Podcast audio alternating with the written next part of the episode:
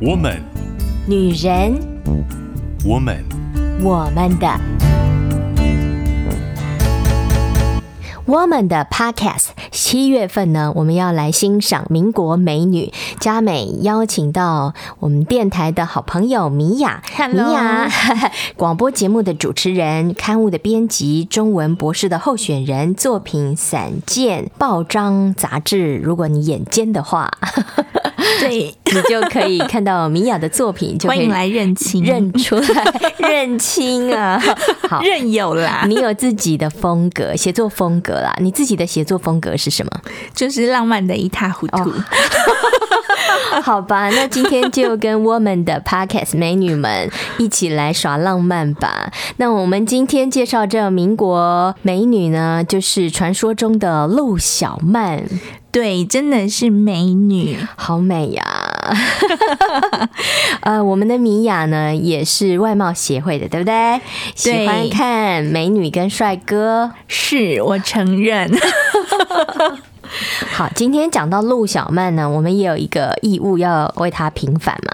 真的，她不是坏女人啦。好啦好啦，那从哪里开始讲起呢？从她年轻的时候开始讲起好了，好不好？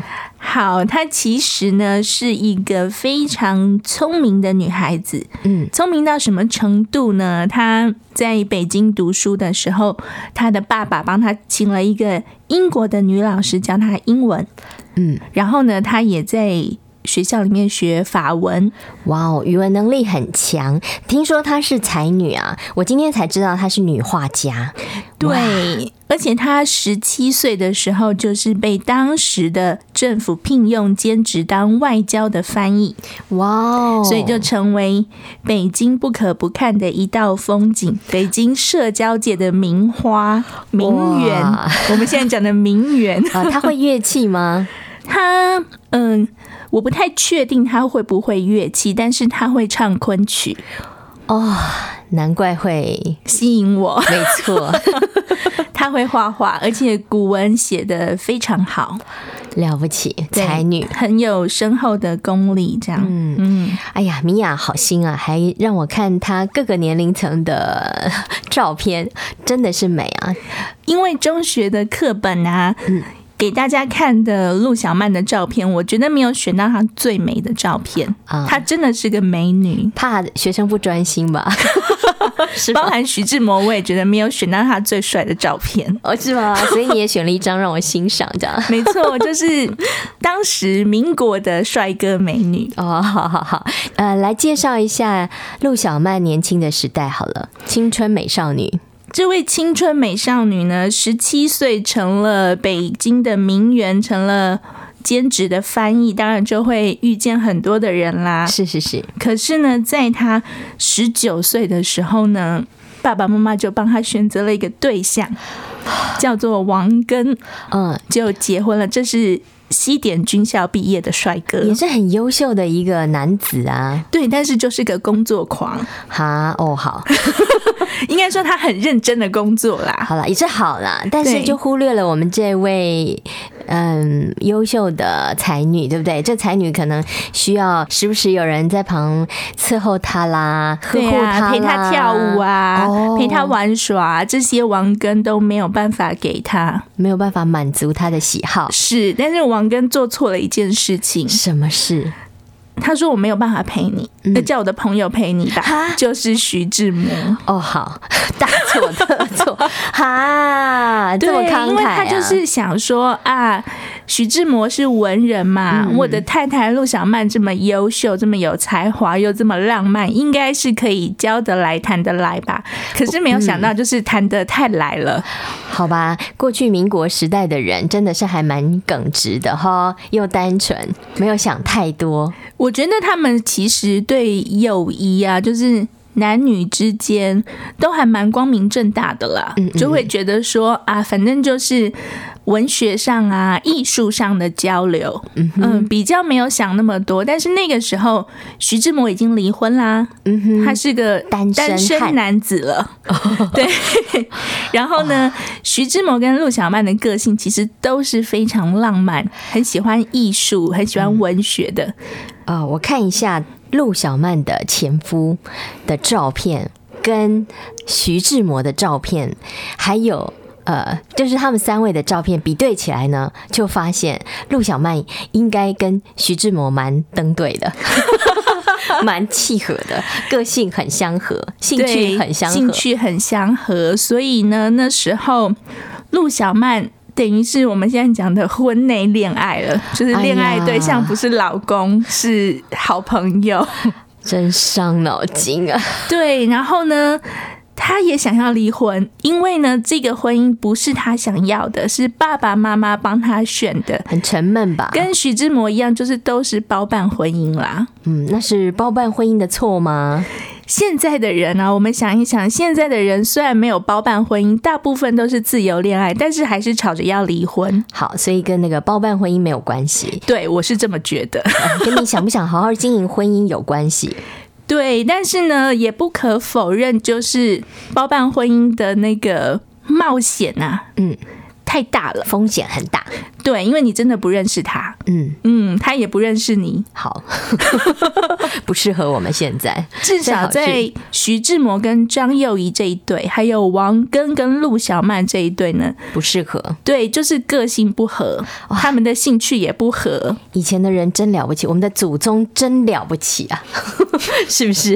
才会有我们，因为他们忍耐 他们的婚姻，以至于我们。但是古人。的这种包办婚姻啊，我们说媒妁之言还是有它的道理的，因为讲究什么门当户对哦。爸爸妈妈先帮我们看好了，对，就是差不多，然后也不会说有很大的落差，彼此是可以沟通的。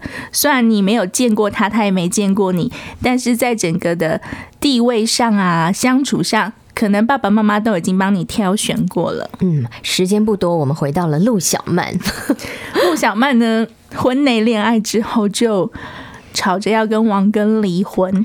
哇，那王根不是心碎了吗？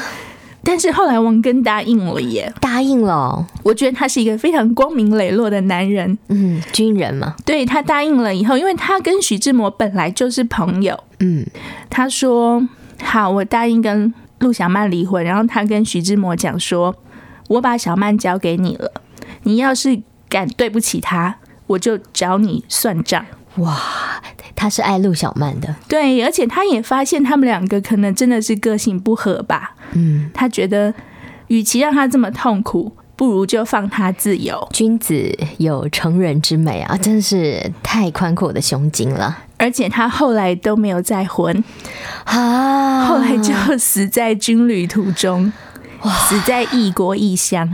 哇，好吧，蛮感伤的哦。我其实蛮喜欢民国这一段，就是我觉得他们都活得太精彩了。嗯。你说它是一个很混乱的年代嘛，然后有中西的交流冲突，还有个人的很多的想法，应该是蛮复杂的。可是你不觉得那时候的人每一个都很精彩吗？嗯，所以你一定要翻出来跟我们听众朋友分享分享。对啊，不只是陆小曼，你看王根也很精彩啊。哦、后来呢？他们两个，徐志摩跟陆小曼结婚了之后呢，结婚呢也费了很大的周折，因为呢，徐爸爸很生气，怎么会养出这种儿子啊？对，这个不孝子，你离婚就算了，你第二次结婚还娶了一个离婚的女人，你到底在干什么？他的老师。梁启超也很生气，哪一个老师啊？就是徐志摩的老师。哦，嗯，那后来呢？徐爸爸就说：“你要结婚可以，你要跟陆小曼结婚，有两个条件。第一个条件，你要取得张幼仪的同意。对呀，不能伤害前妻耶。嗯，第二个，要请到你的老师梁启超来为你们证婚，都愿意啦。”都愿意了，但是不是徐志摩办成的，是他的好朋友胡适去办成的。哈，怎么个办成法呢？就是想办法托关系啊。好吧。对，然后梁启超答应了以后呢，嗯、梁启超的证婚词也是很妙，就是在证 婚现场把他们两个大骂一顿。他说：“我希望这是你们两个最后一次结婚了。”好啦，也是最后一次了啦。没错没有下一次了。好。Woman 的 podcast 七月份佳美邀请到米娅这位文学人爱好文学者来跟听众朋友聊聊文学。我们的主题是民国女子陆小曼。听米娅分享文学，实在是非常享受跟有趣的事。所以，好东西要跟好朋友分享，一定要跟 Woman 的。我们的女朋友来分享。我后来发现，怎么样才能够分享的很迷人、很有趣？是因为你要热爱这个东西哦，热爱文学。我热爱文学，从小就是哦。因为米娅呢，我也开始迷上了文学，欣赏她的好。不然呢，我们在忙碌的日子里面，我们被科技啊、医学啊，还有新的事物。呃，吸引眼球或是耳朵之后，我们忘了这些古典美。真的，我觉得其实是一件很可惜的事情了。嗯，我们都把它丢在书堆里面，或是藏在博物馆 或是图书馆里面。我们应该把它翻出来，好好的咀嚼享受一下。那我们今天来重新的认识陆小曼。刚才讲到了这最后。一次结婚啊、呃，我们在这里规劝啊，鼓励未婚男女决定要进入婚姻的时候，一定要告诉自己，这是最后一次婚姻。真的，嗯，你要想清楚再进入婚姻，因为婚姻没有想象的浪漫。嗯，我是看电视剧的啦，认识陆小曼跟徐志摩，嗯，也是蛮精彩的。好像他们进入婚姻之后呢。也是要面对柴米油盐酱醋茶嘛。虽然这两个人兴趣相合，对不对？个性相合，但是呢，要面对现实生活就是不一样了。两个人呢，嗯，的金钱观差异很大，对不对？嗯，遇到挥霍女就麻烦了。讲到陆小曼的挥霍，其实是她的家庭背景，她本来就是一个很优渥家庭长大的孩子，然后嫁的老公呢，虽然不能够常常陪伴他，但是在金钱上、物质上从来没有少过他的。哇，很幸福的女生哦。对，所以她从小花钱就是我们讲的大手大脚的啦。嗯，没有跟她做朋友，对不对？开玩笑的啦。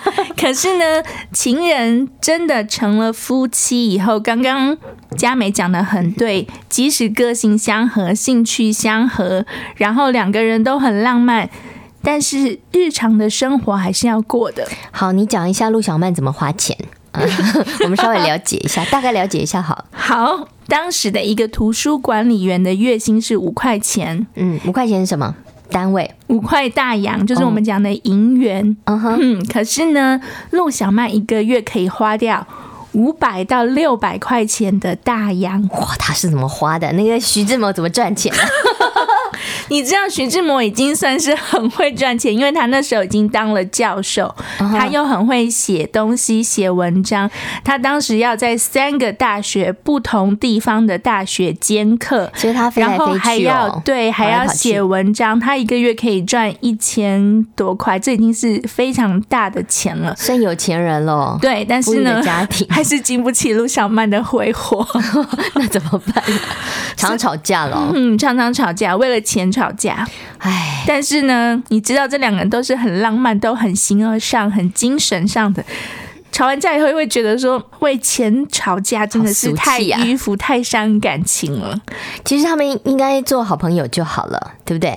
或者做那种形而上的。情人就好了，是不是？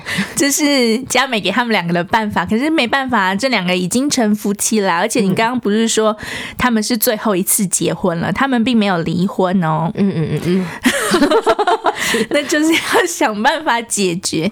在徐志摩呢飞机失事的前两天，他们才大吵一次架，就是为了钱的问题。然后呢，徐志摩就搭了那个游机，就是免费的乘飞机呢，去听了林徽因的演讲。他也不单纯是听演讲，他可能在那个学校还有兼课。哦，难怪，所以我跟我看的连续剧不太一样。哦，原来都有哈，我觉得应该是都有，就是省钱。他其实他要在三个不同的学校兼课嘛，他为了省钱，他就是常常搭那个装包裹的飞机，哦，就是免费把他带去的。哎呀，为了省给陆小曼花，啊，真辛苦啊。当然，陆小曼她本身就是很有才华，但是呢，她的身体不太好。嗯嗯嗯，她是体弱多病的姑娘，辛苦啊。嗯，她有气喘，哇，嗯，而且呢，她有那个我们讲心跳昏厥之症。哦，好危险啊，随时都可能丧失生命。嗯，对，嗯，所以他们结婚以后呢，常常犯心疼的病，是不是？对，没有错。而且呢，那个时候他们认识了一个朋友，一个男性的朋友，他是精通推拿之术的。嗯嗯嗯，然后就常常帮陆小曼推拿。啊、嗯，舒缓一下啦，但是那个根本的问题还不太能解决。好，我们要来讲飞机失事之后，他们虽然没有离婚，但是他们的婚姻关系算是结束了。陆小曼应该很自责吧，因为他们才大吵一架。后来呢？后来陆小曼，哦、我看连续剧啦，你是看小说了，对不对？你是看文字的 书籍记录。嗯，看样子就是陆小曼她失去了。她老公不在的时候呢，就是徐志摩过世之后，她过得很不好，对不对？应该是说经济上很困窘，因为她没有一技之长。嗯，她虽然很有才华，但是那都不是谋生的能力。是是是，对。那后来是透过这个好朋友帮他按摩的这个好朋友呢，接济他，一直接济到他生命的终了。哇，怎么那么好啊？是真的很很难得啦，对对对对，我觉得很难得，很有爱心的照顾他。但是我要回过头来讲，刚刚佳美说陆小曼跟徐志摩啊，因为徐志摩死亡了，然后呢，他之后的这一段，其实陆小曼回忆徐志摩、回报徐志摩的爱的方式，就是他真的成为徐志摩想要他成为那种人，就是一个很有才华的女孩子。一个很喜欢画画、很喜欢唱曲、很会写文章的女孩子，不应该埋没在这些庸俗的胭脂薯粉里面。我的意思就是说，这些物质的欲望。嗯哼，他后来就是真的在编写徐志摩全集，编写徐志摩写给他的日记，哦，还有呢，真的很认真的、好好的画画，真的有贡献。